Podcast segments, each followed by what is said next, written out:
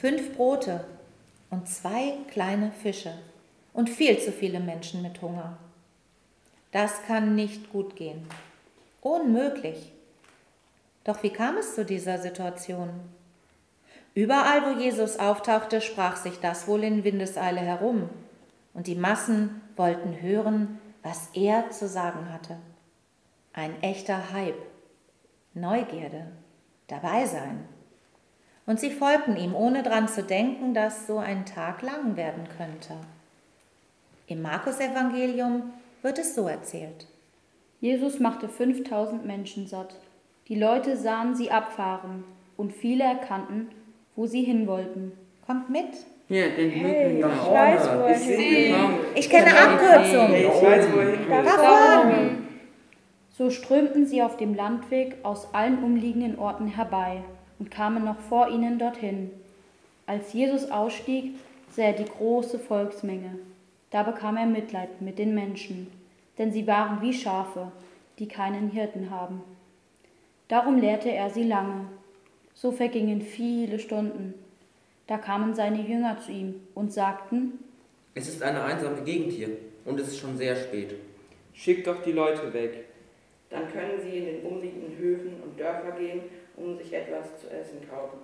aber Jesus antwortete, Gebt doch ihr ihnen etwas zu essen. da sagten sie zu ihm, Sollen wir etwa losgehen und für 200 Silberstücke Brot kaufen und es ihnen zu essen geben? Jesus fragte sie, Wie viele Brote habt ihr dabei?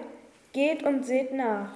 Als sie es herausgefunden hatten, sagten sie, Fünf. Und zwei Fische. dann ordnete Jesus an. Alle sollen sich in Gruppen zum Essen im grünen Gras niederlassen. So setzten sich die Leute in Gruppen, zu hundert oder fünfzig. Dann nahm Jesus die fünf Brote und die zwei Fische. Er blickte zum Himmel auf und dankte Gott. Dann brach er die Brote Stücke und gab sie seinen Jüngern, die sie verteilen sollen. Auch die zwei Fische ließ er an alle austeilen. Komm, Kleiner. Die sieht aber hungrig aus. Was sollen wir machen?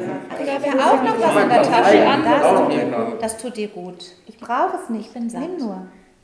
Die Leute aßen und alle wurden satt. Danach sammelten sie die Reste von Brot und Fisch, die sie übrig gelassen hatten. Zwölf Körbe voll. Es waren 5000 Männer, die von den Broten gegessen hatten. Unmöglich? Halte ich so etwas für möglich? Jesus schaut nicht weg. Er nimmt wahr. Er gibt nicht auf und wehrt nicht ab. Er ordnet und organisiert und ermutigt, nochmal zu schauen, ob da nicht doch noch was geht. Und da fangen die, die etwas haben, an zu teilen. Und alle werden satt.